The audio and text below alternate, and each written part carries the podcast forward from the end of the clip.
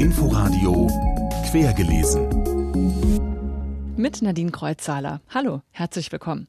Unsere Literatursendung stellt sich heute die Frage, warum erobern gerade so viele Romane die deutschen Theaterbühnen? Außerdem Neuerscheinungen von Nell Sink und dem selbsternannten polnischen Hemingway, Szczepan Twardoch. Aber erstmal werfen wir einen Blick auf das, was in dieser Woche los war in der literarischen Welt, die Neuigkeiten.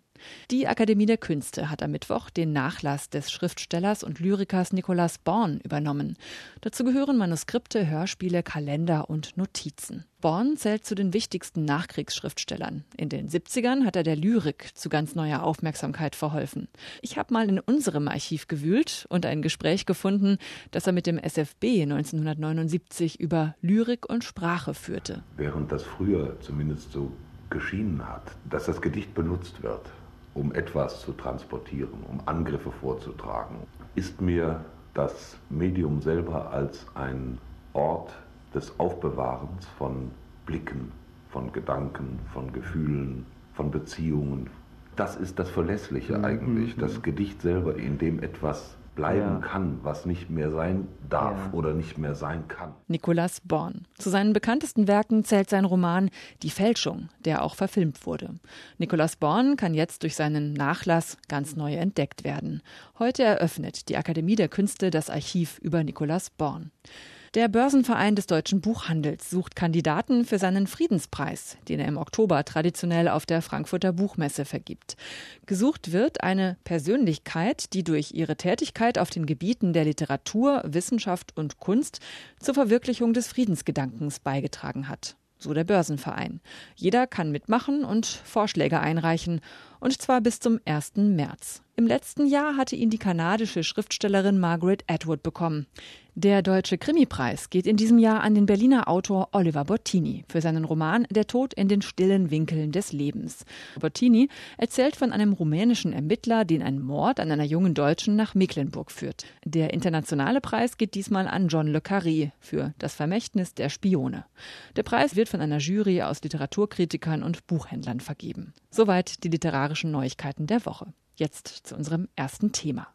Ulysses von James Joyce, Unterwerfung von Michel Houellebecq, die Blechtrommel von Günter Grass, das Kalkwerk von Thomas Bernhard. Guckt man sich die aktuellen Spielpläne der Theater in ganz Deutschland an, könnte man meinen, man steht in einer gut sortierten Bücherei. Romane als Bühnenstoff. Das gab es immer wieder mal. Seit einiger Zeit scheint es aber einen regelrechten Boom zu geben. Allein das Deutsche Theater in Berlin hat aktuell 15 Romanadaptionen im Spielplan. Warum ist das so? Darüber habe ich mich mit Tobias Wellemeyer und Ute Scharfenberg vom Potsdamer Hans-Otto-Theater unterhalten. Wellemeyer, scheidender Intendant und Regisseur, inszeniert dort gerade Unterleuten nach dem Bestseller von Juli C. Chefdramaturgin Ute Scharfenberg hat das 640-Seitenwerk über ein Dorf in Brandenburg für die Bühne bearbeitet. Es ist nicht der erste Roman, den das Hans-Otto-Theater in ein Schauspiel verwandelt. Chick zum Beispiel, Der Turm, Crusoe. Gibt es keine guten Originaltheaterstücke mehr? Ute Scharfenberg verneint das. Ich glaube nicht, dass das was damit zu tun hat. Also, dass äh, epische Stoffe verwendet werden, das hat ja schon äh, in der griechischen Tragödie angefangen. Die großen Mythen, die großen mythischen Erzählungen, Göttererzählungen, die von den äh, Dramatikern damals für die Bühne neu erfunden worden sind. Und äh, der Transfer zwischen den Künsten hat immer stattgefunden. Und Tobias Wellemeyer ergänzt. Es sind die Stoffe, die interessant sind. Und es ist natürlich auch die Suche nach äh, komplexen, widerspruchsreichen zahlreichen Situationen und Figuren. Jetzt ist es ja so, dass der Roman Unterleuten ein Riesenerfolg für Juli C. war, ein Mega-Bestseller. Hofft ein Theater nicht auch, dass dieser Erfolg abstrahlt, dass ein Bestseller mehr Zuschauer lockt? Sicherlich gibt es auch diese Überlegungen äh, bei Kollegen und bei Künstlern, die Bearbeitungen machen. Ich würde das für mich ausschließen. Ähm, und die äh, Geschichte, die es schafft, ein Bestseller zu werden, da hat ja auch einen Grund, dass das so ist. Und da ist ja einfach, ist ja offenbar was drin, was wirklich viele interessiert. Die Nachfrage ist auf jeden Fall riesengroß. Am Freitag war Premiere im Hans-Otto-Theater in Potsdam und die nächsten Vorstellungen sind jetzt schon ausverkauft. Unterleuten erzählt von einem Dorf in Brandenburg, in dem ein westdeutscher Investor Windräder aufstellen will. Das sorgt für Krieg zwischen allen in dieser Zweckgemeinschaft aus Alteingesessenen und Zugezogenen, Vogelschützern, Wendeverlierern und Gewinnern, Spekulanten und Romantikern. Wir lassen uns hier nicht mehr verarschen. Da bin ich Schluss. Ein für alle Mal. Mit Ruhe, So, jetzt du mal auflegen. Ich werde gleich morgen früh mit der Naturschutzbehörde reden. Ach, scheiß auf deine Behörde, steckt alle unter einer Decke. Ute Scharfenberg hat den Roman für die Bühne bearbeitet. Unter Leuten sei dafür gut geeignet, aber gleichzeitig eine große Herausforderung. Der Roman besteht aus sehr, sehr vielen Figuren, aus vielen Perspektiven. Es gibt Reflexion, es gibt Atmosphären, auch die Natur spricht. Es ist ja auch eine Kriminalgeschichte mit einer Spannung auf ein Ende zu. Da müssen bestimmte Figuren an bestimmten Punkten der Handlung bestimmte Dinge wissen. Also wie kriegt man das hin? Wichtig für eine Bearbeitung ist, auf der Bühne spielen Schauspieler Situationen. Das gelingt am Hans-Otto-Theater gut. Die knapp unter drei Stunden dauernde Fassung von Ute Scharfenberg, inszeniert von Tobias Wellemeyer, verdichtet klug und bringt den Roman fantasievoll, aber mit sehr reduzierten Mitteln auf die Bühne. Bleibt die Frage, Warum ein Theaterstück, wenn ich doch den Roman lesen kann? Tobias Wellemeyer. Die Geschichte handelt vom Verschwinden eines Dorfes. Und das ist sehr bitter. Und ich hoffe sehr, dass die Zuschauer, die kommen und sich das angucken, eine Fantasie dagegen entwickeln. Gegen das, das ist ja dann immer auch die Dialektik oder die Möglichkeit des Theaters, dass der Zuschauer eine Fantasie dagegen entwickelt und sagt, so möge es nicht sein, weil es gibt mich ja auch noch. Ne? Unter Leuten zu sehen am Hans-Otto-Theater in Potsdam. Die kommenden Vorstellungen sind allerdings alle schon ausverkauft. Jetzt zur Literatur aus Polen. Rechte Putschpläne gegen die Regierung, ein Unterweltkönig, dem das nicht passt, und ein talentierter Boxer, der zum Paten wird. Der Boxer von Szczepan Twardoch erzählt von einem Unterweltkrieg im Warschau der 20er und 30er Jahre. Twardoch inszeniert sich selbst als den Hemingway Polens. Ob da was dran ist? René Zucker. Gangstergeschichten aus den 20er und 30er Jahren sind ein beliebtes Sujet in Literatur, Film und Fernsehen. Und nun kommen mit dem Boxer auch Informationen über die Verbrecher jener Zeit in Polen. Es sind allerdings nicht einfach polnische Verbrecher, sondern vor allem jüdische, und sie sind politisch in Opposition zur Staatsmacht. Nun unterscheidet sich das verbrecherische Wesen allerdings naturgemäß nur graduell durch seine Religionszugehörigkeit. Die einen gehören eben zu diesem, die anderen zu einem anderen Stamm.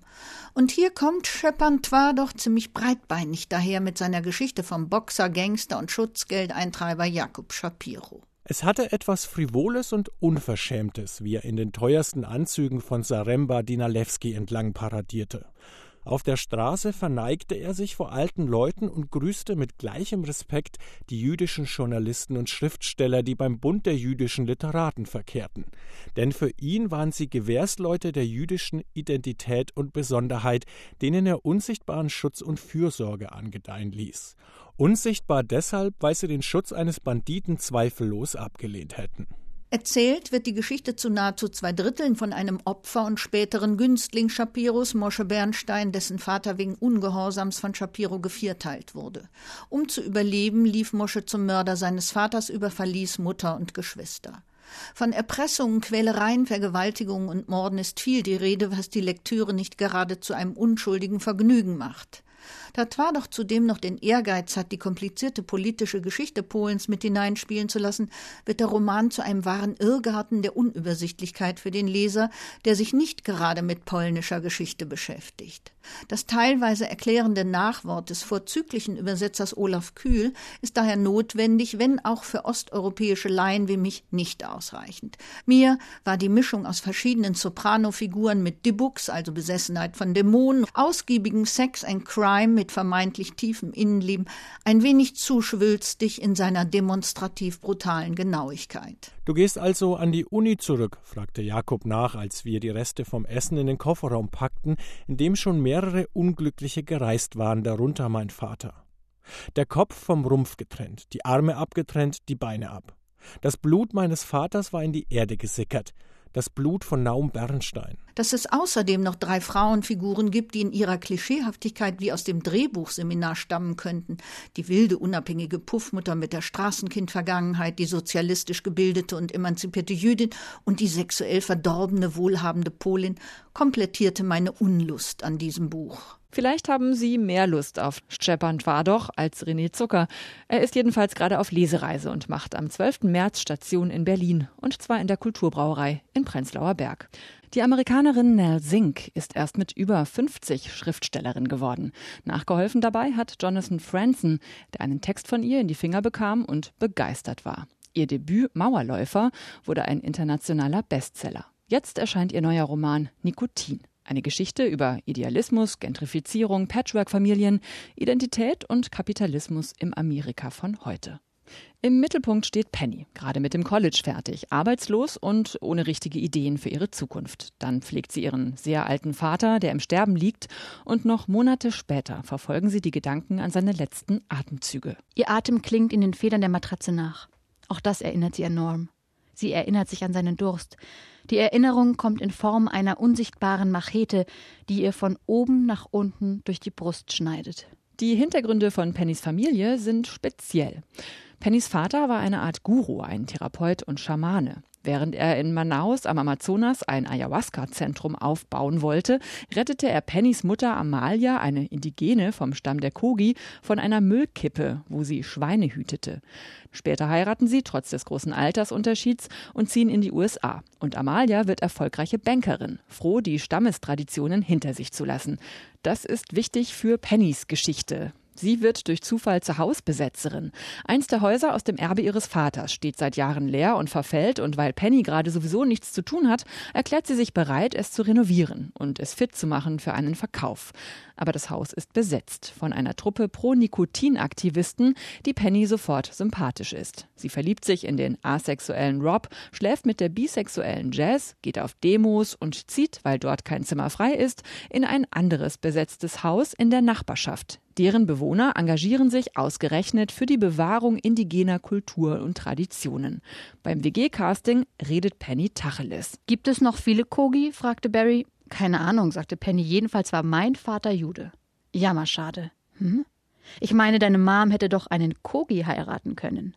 Was willst du damit sagen? Das ist doch keine gefährdete Art.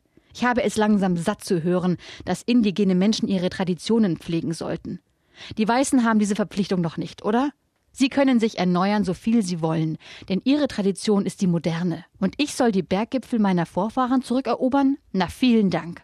Nell Sink nimmt die immer um politische Correctness bemühten, engagierten, aber abgeschottet in ihrer Blase eingekapselten Aktivisten genauso aufs Korn wie Geschlechterbilder, den Kapitalismus, die verzweifelte Suche nach Individualität und Abgrenzung und das immer mehr haben wollen.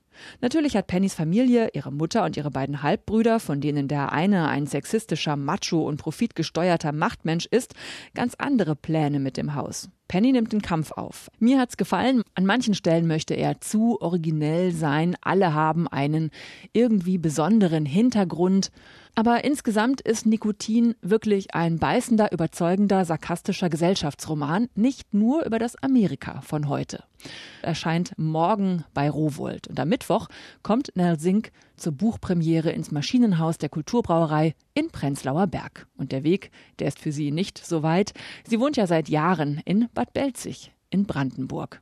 Marco Tschirpke fasst sich gern ganz kurz und hat sich damit einen Namen gemacht. Mit Gedichten und Versen, bei denen er sich auf der Bühne selbst am Klavier begleitet. Und jetzt ist sein neues Buch erschienen, zum ersten Mal auch mit längeren Geschichten und Gedichten. Es heißt Empirisch belegte Brötchen. Und wie immer kommentieren sie die Wirklichkeit mit schwarzem Humor. Na, ich versuche einfach die Patina drüber zu ziehen, die es erträglich macht. Über die Wirklichkeit. Es gibt ja diese Verballhornung Leibnizens durch Voltaire, wir leben angeblich in der schönsten oder in der besten aller möglichen Welten. Und das war schon für Voltaire Stein des Anstoßes. Und ich denke auch, dass die Gegenwart ist soweit erstmal im Tagtäglichen in Ordnung, aber sobald man die Vogelperspektive einnimmt, da kriegt man schon seine Zweifel. Morgen Abend um 20 Uhr feiert Marco Tschirpke Buchpremiere im Pfefferberg Theater in der Schönhauser Allee in Prenzlauer Berg. Sein Buch ist im Ullstein Verlag erschienen. Der Maler Felix Nussbaum steht im Mittelpunkt des neuen Romans von Hans-Joachim Schädlich, Felix und Felka. Er erzählt darin die Geschichte des Malers und seiner Frau, beide jüdisch und deshalb auf der Flucht vor den Nazis quer durch Europa. Die Macht und die Kunst, das sind Themen, die in den Werken von Hans-Joachim Schädlich, Jahrgang 35, immer wieder eine Rolle spielen. Am Mittwoch liest er um 19.30 Uhr im literarischen Kolloquium am Wannsee aus seinem Roman Felix und Felka. Und unser letzter Satz ist wie immer der erste eines Romans. Diesmal aus Unterleuten von Juli C., jetzt, wie berichtet, als Stück am Hans-Otto-Theater in Potsdam zu sehen. Das Tier hat uns in der Hand. Alle Rezensionen und Veranstaltungstipps können Sie nachhören unter inforadio.de. Einen schönen Sonntag noch wünscht Nadine Kreuzhaler. Inforadio Podcast.